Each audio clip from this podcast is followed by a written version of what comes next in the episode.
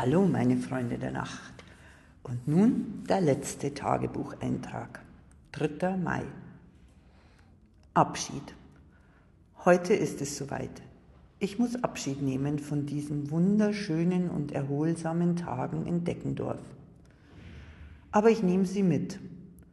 Wollte eigentlich Antworten finden auf meine vielen Fragen, doch die heimelige Wärme, die meinen Körper und meinen Kopf in den letzten Tagen einhüllten, haben alles in ein warmes Licht getaucht.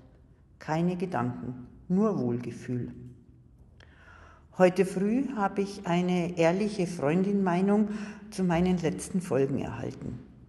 Wortgewandt und unterhaltsam. Aber sie vermisst meine geschätzte Tiefgründigkeit. Aber dafür fehlt mir gerade die Tiefe, findet sich vielleicht auf dem Grund des Glases Aperol Spritz, den ich mir als letzten Abschiedsgruß vom Höttel gönne. Den Grund, warum wir allerdings künstliche Intelligenz brauchen, habe ich heute auf der Toilette eines Cafés hier in Deckendorf erkannt. Hatte mir noch ein Buch gekauft. Ja, andere kaufen sich Andenken, Klamotten, Taschen, ich kaufe mir überall ein Buch. Hab sofort zu den anderen Zweien in meine Handtasche gepackt. Die vom Brasilianer entstaute Nackenmuskulatur ist davon nicht begeistert. Also ab ins nächste Café zum Schmökern. Bevor es weitergeht, nochmal schnell die Toilette benutzen.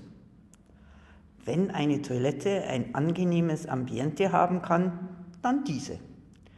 Nur der Waschtisch war nass habe versucht, meinen Stock abzustellen und mir die Hände zu waschen, ohne die schwere Handtasche von der Schulter zu nehmen.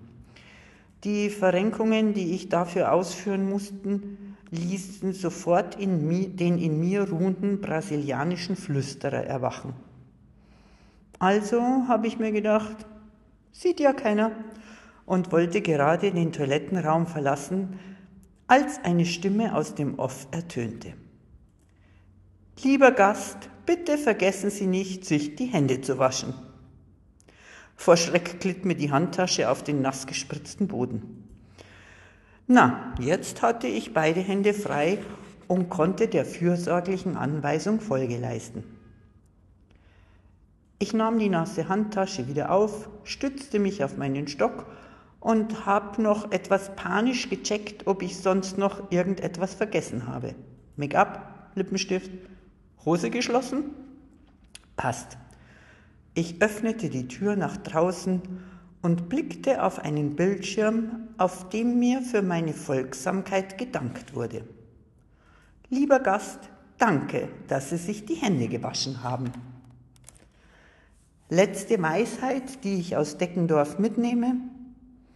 Nicht nach dem Warum fragen, sondern nach dem Warum nicht.